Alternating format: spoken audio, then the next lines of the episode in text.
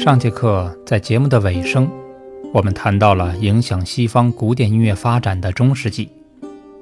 在时间定位上，通常是把五到十五世纪前后大约一千年左右的维度定位为中世纪，相当于中国南北朝到明朝这么一大段时间。当提到欧洲的中世纪，或许大家眼前会浮现出僧侣教士们。骑士、战争、魔法，或者那些高耸入云的大教堂形象等等，它带给人们的似乎是一种神秘与魔幻的色彩。不过呢，这个时期的音乐却没有那么复杂，就像这支在中世纪时期很流行的鲁特琴所演奏出的曲子一样单纯。可能那个时期的乐器没有那么的丰富，在构造上。也不像后来乐器可以演奏出复杂的技巧，不过，这都不会掩盖中世纪音乐独特的味道。我们现在就介绍几个在中世纪时期宫廷里比较常见的乐器，比如古长号。古长号呢，就是今天长号的前身。我们先听一段它的独奏。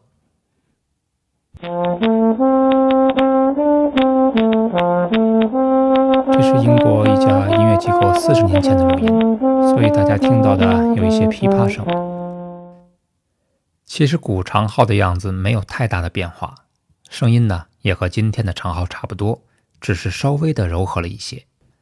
大家可以再听一段它在一首具体曲子中的效果，体会一下中世纪的声音。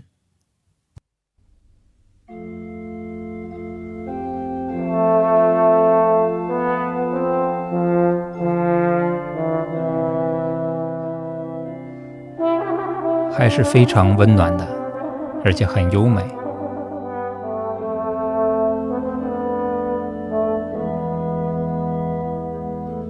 虽然中世纪离巴赫所在的巴洛克、古典啊、浪漫主义等等相隔久远，但大家听那个颤音和旋律的走向，和演奏出来的那份感觉，还是能够体会到，他们的确是一脉相承的。尤其是那个气氛的营造，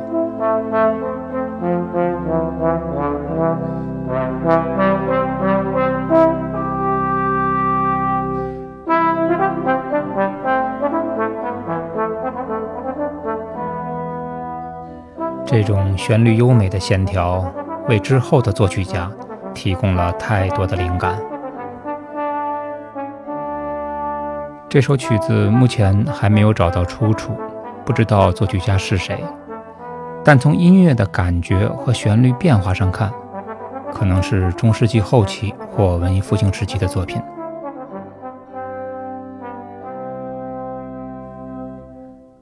因为中世纪能够保留下来的音乐，通常都是和宗教有关的，是教士们口口相传的结果。当时并没有记谱法，直到一千年左右记谱才出现，所以呢。在这里，只是听一听古长号的味道，加深一下对这个乐器的认识。接下来呢，我们再来看宫廷里比较流行的其他乐器——木管号。我在附图里有一些资料片，大家可以对照一下。木管号呢，是一种弯曲的木管乐器，声音介乎于小号和单簧管之间。大家先听一段它的独奏，这个也是一段录音。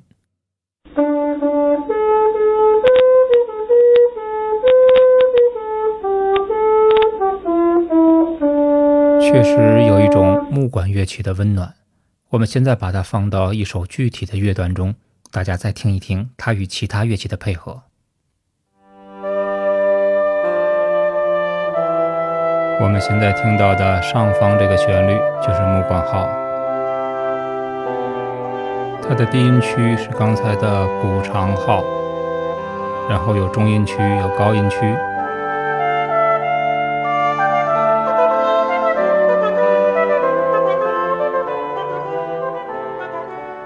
大家记住一下这个音色啊因为我们接下来呢要放一段真正的小号供大家比对它们之间音色的差别。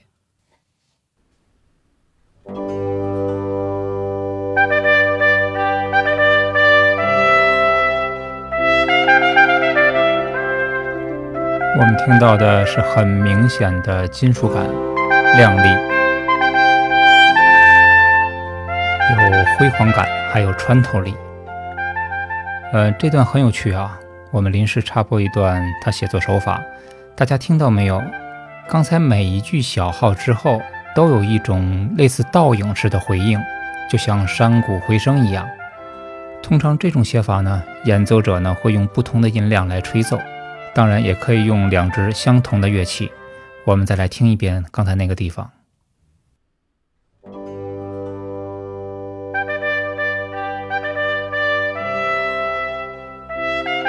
大家注意回声，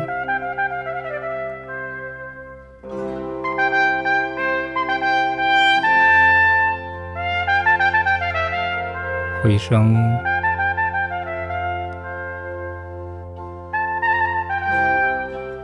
好，这是真正的小号，因为它是铜管，所以我们听到的跟刚才的木管号呢，其实还是有很大的区别的。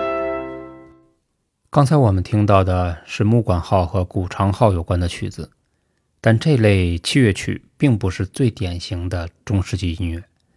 那些流传下来比较古老的乐曲，基本上呢还是以教会音乐为主。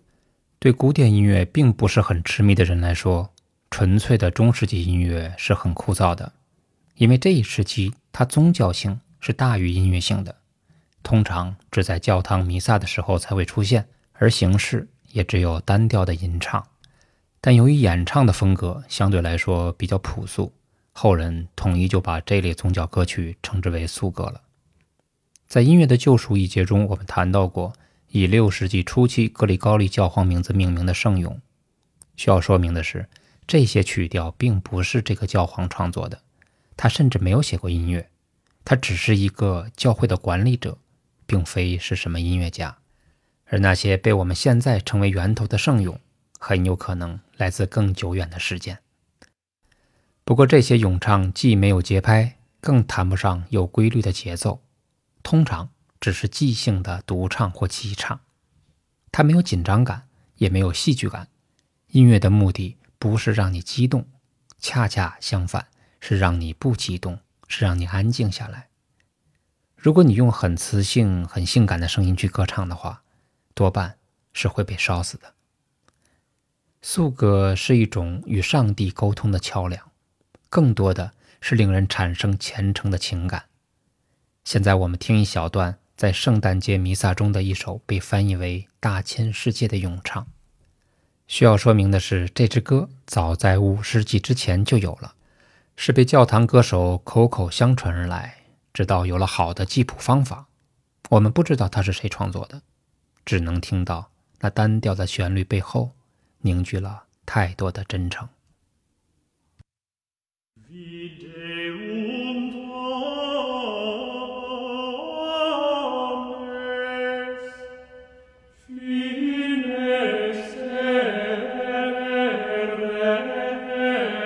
大家可以注意一下，这类歌曲呢有两种演唱技法。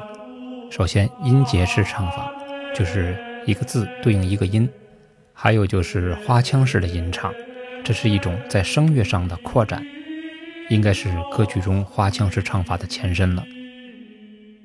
它是指一个单词或者是一个发音对应了好几个音符，有的时候很长，长到四五小节、五六小节或者更长。比如说这个地方。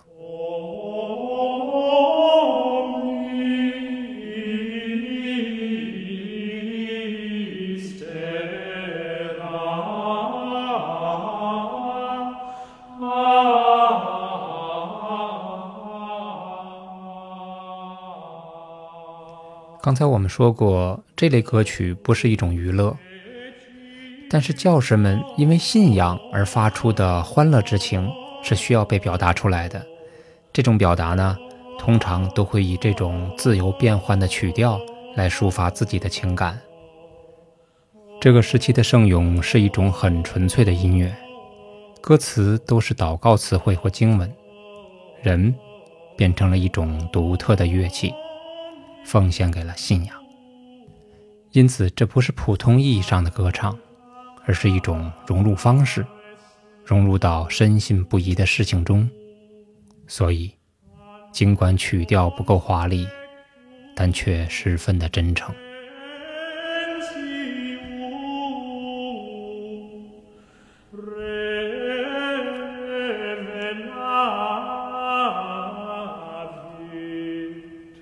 以这样的单旋律，很多乐曲一唱就是几百年，直到十二世纪初，巴黎圣母院出现了一连串的教士，不仅包括神学家、哲学家，还有诗人和音乐家。其中名叫雷奥南和培罗坦的教士修订了大量的作品，并开始创作复调音乐。所以，慢慢的，教会音乐不再单调，出现了两个或者是多个声部同时演唱的情况。刚才听到的名为《大千世界》的圣咏被改写成了复调作品。现在我们就再来听一遍，听一听相隔了五六百年之后，音乐有了哪些发展。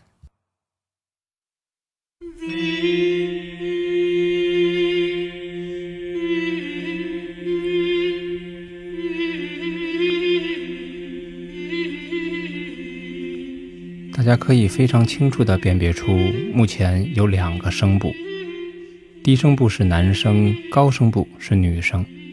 男声声部用的是刚才我们提到的音节式唱法，一个字一个音。我们在听高音区的女声部的华彩部分，这个声部是作曲家特意创作出的新旋律，是一段相当活泼与自由的唱段。其中男生沉稳的低声部，女生飘零活泼的高声部。大家可以想象一下，当这样的气氛萦绕在巴黎圣母院的墙宇之间时，对当时朝拜者是怎样的冲击？一种来自内心的喜悦，随着歌声飞到了心所向往的地方。好，现在要进入 B 段了。一大串的华彩之后，全体唱诗班又回到了圣咏部分，并演唱完全曲。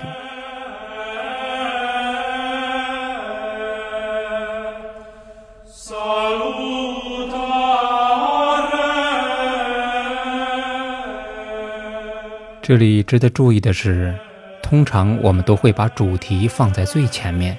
而后面的 B 段呢，可以自由发挥，可这一首却颠倒了过来。看来，无论内心情感有多丰盈，喜悦之心有多激荡，都要回到六百年前那段朴实的俗歌中。要想让纷飞的思绪尘埃落定，也只有平静下来之后才能做到。此刻。我们再一次感受到了一份真诚。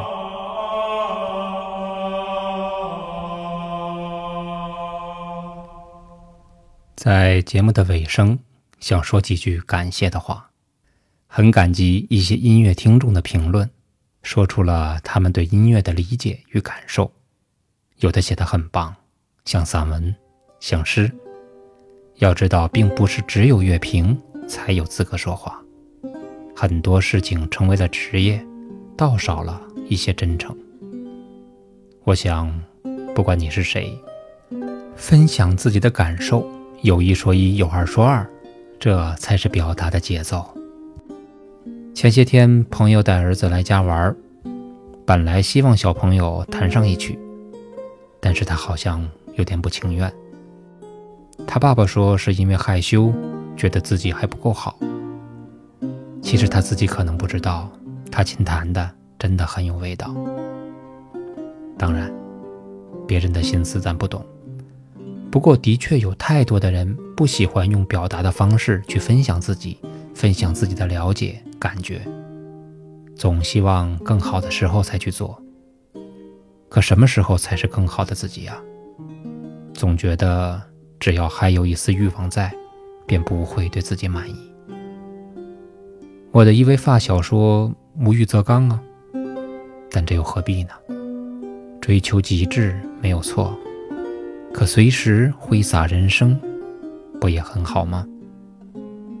要知道，人之所以是万物之灵，就是因为人类很早就发现自己是信息的载体。生命的延续不过是载体的转变。如果有些人因为此刻的你的分享而受益，你的所作所为便是尽了自己的本分。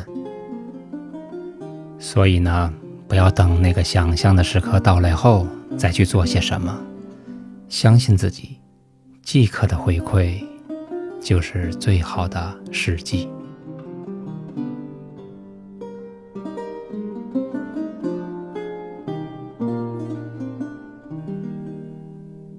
再次感谢留言、评论与分享的朋友，谢谢你们。好，这里是十分钟听懂古典音乐，我是佳天，我们下期再见。